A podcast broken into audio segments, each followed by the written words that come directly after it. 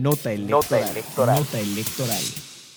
Con el objetivo de conocer el estado que guardan las actividades, así como los retos y las acciones que están en curso en el INE de cara a las elecciones del 4 de junio en Coahuila y Estado de México, la consejera presidenta Guadalupe Tadei Zavala comenzó este martes reuniones con la estructura de las áreas que conforman la Junta General Ejecutiva Legal y Ampliada, con lo cual refrenda su compromiso con la vida institucional.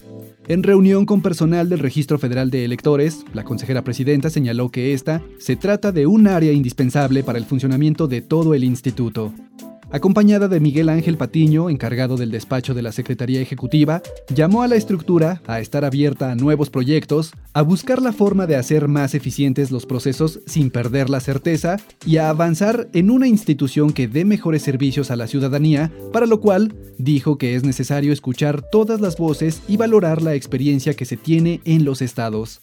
Además, en reunión con integrantes de la Comisión Nacional de Vigilancia, destacó la importancia del acompañamiento de los partidos políticos al trabajo institucional, con el que dijo se evitan errores y se generan contextos de exigencia.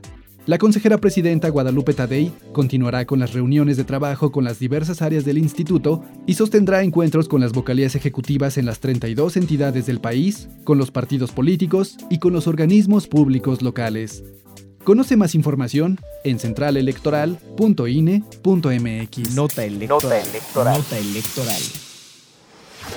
Central Electoral.